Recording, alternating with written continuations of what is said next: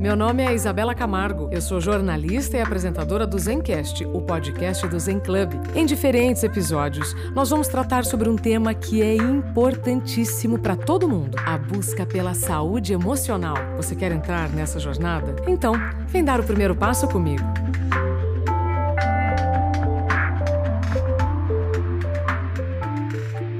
Seja bem-vindo, bem-vinda ao Zencast, o podcast do Zen Club. Você sabe que aqui você sempre vai acessar conteúdos para pensar melhor, decidir melhor e viver melhor.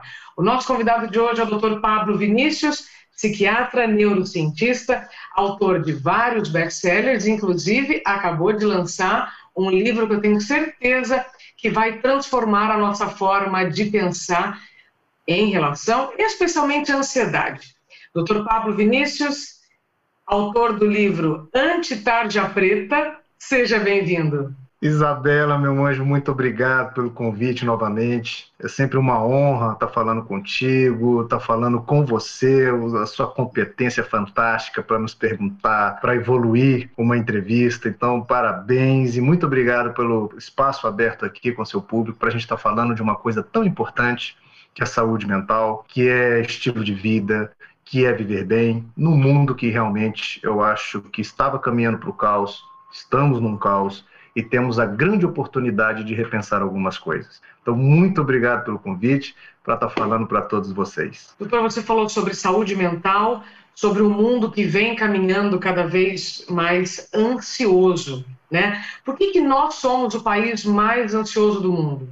Antes da pandemia já éramos. Não foi a pandemia que provocou isso em nossa sociedade. É, eu, eu, sempre falo isso, parece até repetitivo nas minhas entrevistas, mas é importante que se fala isso.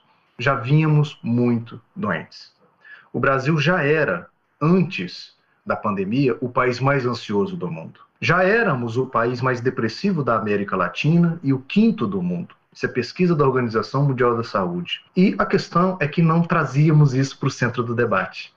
As empresas viviam com seus funcionários doentes, com seus colaboradores comprometidos, a sociedade já vinha assim, famílias, esposos, esposas, vínhamos nos arrastando é, aos trancos e barrancos, tomando muito psicotrópico para dar conta de viver. Isso é inclusive uma temática do Anti-Tarja Preta, e a pandemia veio. A pandemia veio colocar isso tudo para fora, potencializar, exacerbar aquilo que já não estava bom, aquilo que não estava bom. Só piorou, ok? Então, se a pandemia fez alguma coisa boa, foi trazer isso para o centro do debate. Assim, agora a gente precisa falar disso. O porquê somos o país mais ansioso do mundo. Então, hoje nós temos uma facilidade para falar disso, porque todo mundo está sofrendo a ansiedade veio tomar conta do coração das pessoas. E por que que somos o país mais ansioso do mundo? Pelo estilo de vida, pelos princípios e valores que a sociedade está montada hoje.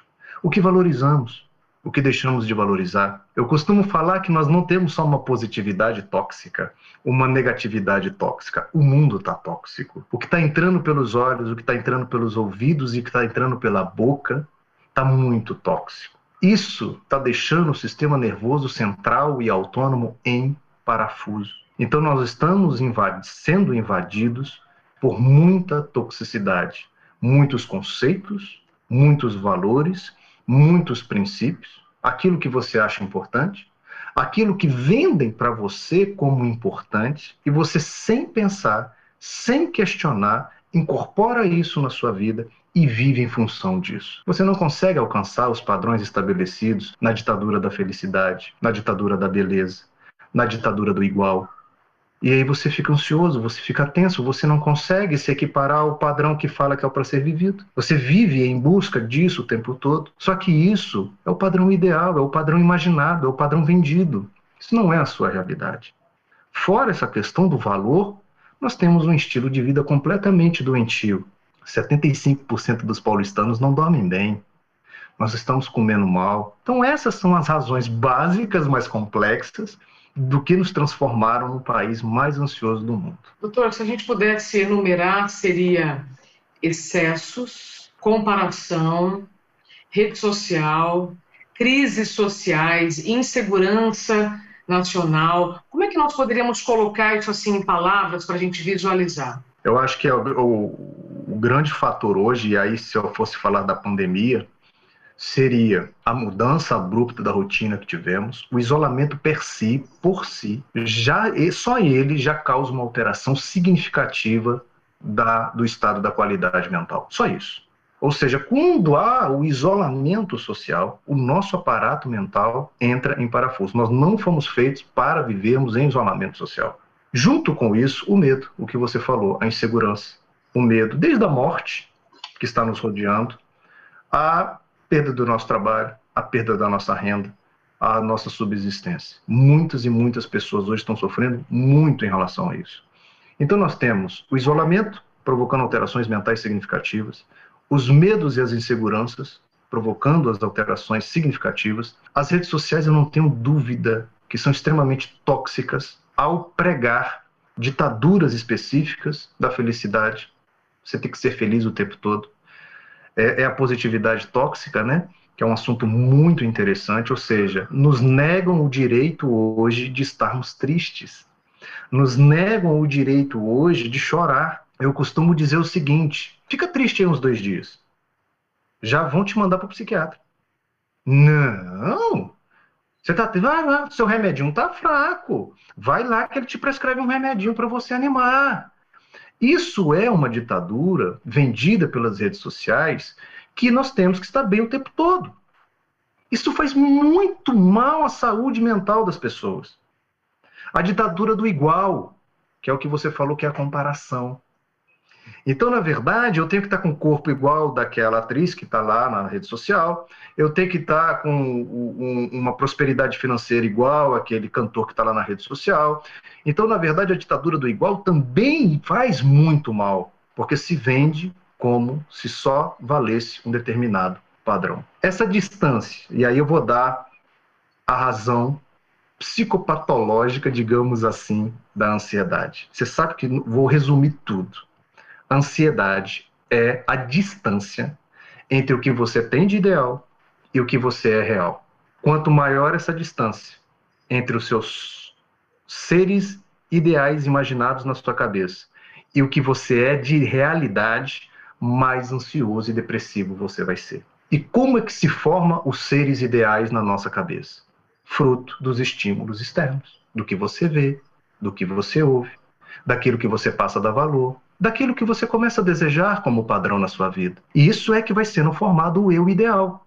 E aí você passa uma vida inteira buscando atingir isso. Muita ansiedade, muita melancolia, muita tristeza, muita culpa, porque você não consegue viver, nem ser, nem ter aquilo que você considera ideal. Então, essa é a grande causa da tragédia humana, humana, que é a distância enorme que nós temos hoje entre o que é vendido como ideal e aquilo que nós somos no dia a dia. Isso está acabando com a cabeça das pessoas. Doutor, e aí no seu livro Anti-Tarja Preta, é, você propõe o filtro para tudo isso ou uma tarja preta? eu, eu, falo as duas coisas. As pessoas me perguntam, é, elas ficam com medo do título anti-tarja preta, principalmente a classe da saúde mental, psiquiatras e psicólogos. Então, a primeira coisa que eu falo é o que, que não é o anti-tarja preta. O anti-tarja preta, ele não é um movimento contra a psiquiatria, ele não é um movimento negacionista da doença mental, muito menos um movimento contra remédio psiquiátrico. Pelo contrário, no livro fica bem evidente a separação do que, que é uma doença mental e do que, que não é uma doença mental. E a crítica mais incisiva que eu faço com o anti-tarja preta não é necessariamente o reconhecimento da doença mental e a necessidade de tratar. Isso é evidente, óbvio. Seria tolice minha questionar isso. O que eu faço no livro é um movimento de contrário à medicalização da vida. Tomar remédio para lidar com a vida. Tomar um remédio para dormir, outro para acordar, um para aguentar o casamento ruim, outro para aguentar o chefe chato, um para sorrir, um para emagrecer. Eu chamo isso de medicalização da vida. Pessoas que estão tomando psicotrópicos para darem conta de viver as suas vidas difíceis. Anti-tarja preta é isso. É um estímulo para as pessoas, primeiro, entender o que está acontecendo. saber os seus inimigos, saber o que está acontecendo, quais são os seus problemas. E, e ao mesmo tempo estimulá-los a enfrentá-los, a superá-los, a resolvê-los. Sem a necessidade do subterfúgio da anestesia emocional. Porque a anestesia emocional ela só vai fazer uma coisa: fazer com que você persista no seu problema. Porque ela vai, ao fazer você não sentir o que deveria sentir, você não vai resolver nada você só vai se manter no problema que há muito tempo deveria ser solucionado. E não está sendo solucionado, porque simplesmente você está anestesiado às custas de um psicotrópico. Então, anti-tarja preta tem essa pegada, basicamente. Quando você resiste a sentir, quando você nega o sentimento, você está perdendo a oportunidade de gastar essa energia que você está resistindo para resolver. Porque resistir é gastar energia. Resistir é em se empenhar naquilo. Então tem muita gente com a síndrome da fadiga crônica, fadigado, cansado, porque está gastando energia negando as coisas na vida, se mantendo debaixo do tapete. É uma energia enorme para resistir a fenômenos que estão acontecendo na realidade. Não gaste energia resistindo. Gaste energia deixando isso vir à tona para estabelecer estratégias de enfrentamento. Uma outra coisa interessante que eu sempre gosto de dizer: você pode perceber que na sociedade é assim. A gente quer combater a tristeza com, com alegria. Então, quando uma pessoa chega para você e fala assim, eu estou triste, o que, que normalmente as pessoas falam? Você tem tudo para ser feliz, cara. Fica feliz, dá um sorriso, abre o um sorriso. Então, no fundo, no fundo, a gente quer combater a tristeza com alegria. E, não, e, e o ideal não é fazer isso. O ideal é que quando vier a tristeza, você a receba. Por que eu estou triste? O que está acontecendo? Não queira sorrir no momento de chorar. Não é o momento de sorrir. E aí, o momento de chorar, você vai chorar. Mas você tem que entender os porquês do choro. Ah, não estou bem ali, não estou bem acolá, deixa eu fazer o diferente ali, deixa eu mudar aqui. Aí o sorriso vai vir. Quando a situação começar a mudar. Negar, resistir, é gastar uma energia infrutífera que só vai cansar.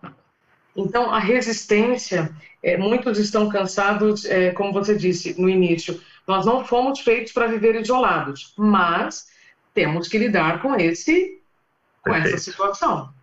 Então, Exatamente. Então, como eu faço nesse contexto, sabendo então que não fomos feitos para viver isolados, mas temos que nos adaptar. Resistir às mudanças só vai fazer eu gastar mais energia. Então, Perfeito. é culpa que eu sinto em buscar novas alternativas ou é preguiça né, de buscar novos modelos para viver nessa condição, que é o que nós temos agora. As duas coisas que você disse são, são, são perfeitas. Porque as duas coisas precisam de energia, tanto para resistir quanto para buscar novas alternativas. E eu costumo dizer que o mundo vive uma pandemia muito anterior às doenças mentais, ao vírus, a isso tudo. Eu chamo de pandemia de falta de energia. Nós temos um problema crônico de falta de energia no universo, nas pessoas. Nós estamos sugados, nós estamos consumidos. As pessoas podem ficar 24 horas sentado no sofá de casa assistindo televisão que elas vão se sentir esgotadas. Então temos um problema, antes de tudo, da falta de energia. Por isso a dificuldade de mudanças, porque para mudar precisa de energia. Por isso a dificuldade de novas reflexões. Nós estamos gastando a pouca energia que temos em situações, em pensamentos, em circunstâncias que não dão resultado algum. Por exemplo, você acabou de falar da pandemia que nos trouxe o isolamento. As pessoas gastam energia sim. Ah, mas eu tenho saudade disso, eu tenho saudade daquilo, eu queria sim, eu queria que fosse assado, eu queria que fosse. Então, essa conjugação queria, ela é completamente improdutiva. Ela não vai se tornar nada, só vai consumir a sua energia. Então, na verdade, ao invés de eu gastar minha energia estabelecendo novos caminhos, pensando em novas estratégias, que isso vai produzir resultado, ao invés de você ficar se martirizando, gastando uma energia por situações que já tiveram seu início, meio e fim e ponto final. Então é isso é que eu vejo, que grande parte dessa síndrome de deficiência de energia que o ser humano está vivendo hoje é que ele está gastando energia em circunstâncias, em situações, em desejos que não provocam resultados. Eles se esgotam e não veem resultado em suas vidas. Nada muda. Nada muda. Porque para mudar, vai precisar de energia. Mas cadê a energia que ele precisa se está sendo consumida em coisas que não provocam resultado? Nossa, então resistir, eu também estou gastando energia com isso. Muita, e muita. Então, doutor, para quem está sentindo essa falta de energia, muita gente vai buscar na farmácia, vai buscar nos remédios ou nas vitaminas. Mas está faltando um, algo, algo para nos ligar à vida. Antes de eu buscar um remédio, o que eu preciso buscar? Considerando aquilo que você disse, né? Tem casos que precisam de remédio, claro. tem casos que não. Quando a pessoa se queixa de falta de energia, isso é um sintoma, isso é uma queixa só. Isso é um fenômeno que está acontecendo, ok? O que, que acontece hoje, basicamente, na medicina? É assim: você vai no médico e fala assim, doutor, eu tô com pouca energia, me sinto cansado. Imediatamente o médico pensa na cabeça dele de dar um remédio para aumentar a energia. Isso é muito superficial, isso é tentar corrigir o problema de cima para baixo. Toda, e o ideal é que diante de uma queixa, não vem a tentativa de uma solução imediata, vem uma outra pergunta. Porque estará nos porquês as soluções. Você está sem energia porque você está sem motivação na vida? Seus olhos não brilham? Você está fazendo o que não gosta? Quando você acorda e abre os olhos é pesado? Porque o dia está sem graça, o dia é fazer coisa que não gosta. Isso consome sua energia. Você acha que você vai resolver isso num remédio? Não. Você vai resolver isso alinhando a sua vida novamente aos seus dons, aos seus talentos, buscar mudanças, buscar melhorias. Para isso, você vai precisar ter uma atitude positiva de mudança. O que, que precisa mudar na sua vida? E um passo a passo para isso acontecer. Ou você está sem energia porque você está com uma doença, depressão. Aí você precisa tratar com o medicamento. Então veja que a queixa, estou sem energia, ela pode ser um mundaréu de coisa, inclusive uma doença psiquiátrica. Mas na grande maioria das vezes, Isabela, eu percebo que essa queixa está relacionada ao estilo de vida. Então eu não tenho dúvida que diante da queixa, eu estou sem energia, a maior parte não está doente de uma depressão, de uma síndrome do pânico. É estilo de vida, são escolhas de vida, é como ela está vivendo. E aí precisa de um processo dos porquês. Por quê? O que, que será que está acontecendo? Vamos mudar? Vamos começar devagarzinho? Já pensou em mudar de setor? Já pensou em mudar de área? Então, ou seja, é nos porquês é que nós vamos nos encontrar no caminho. Então, o livro Anti-Tarja Preta não é um convite para alguém tomar um remédio? Não, de forma alguma. É, é um convite para as pessoas iniciarem uma jornada dos porquês da sua vida. O porquê que você é o que você é hoje, o porquê, o, o porquê que você sente o que você sente hoje, o porquê que você tem um sintoma hoje, o porquê que você tem um pânico, o porquê que você tem uma depressão, as razões que estão nas raízes do sofrimento humano. Então, o Anti-Tarja Preta é um livro que eu faço uma viagem com as pessoas da superficialidade dos sintomas às raízes do problema. Nós vamos falar de culpa, nós vamos falar de carência, nós vamos falar de resistência, por que, é tão difícil mudar, nós vamos falar de felicidade, nós vamos falar de amor, nós vamos falar de ódio.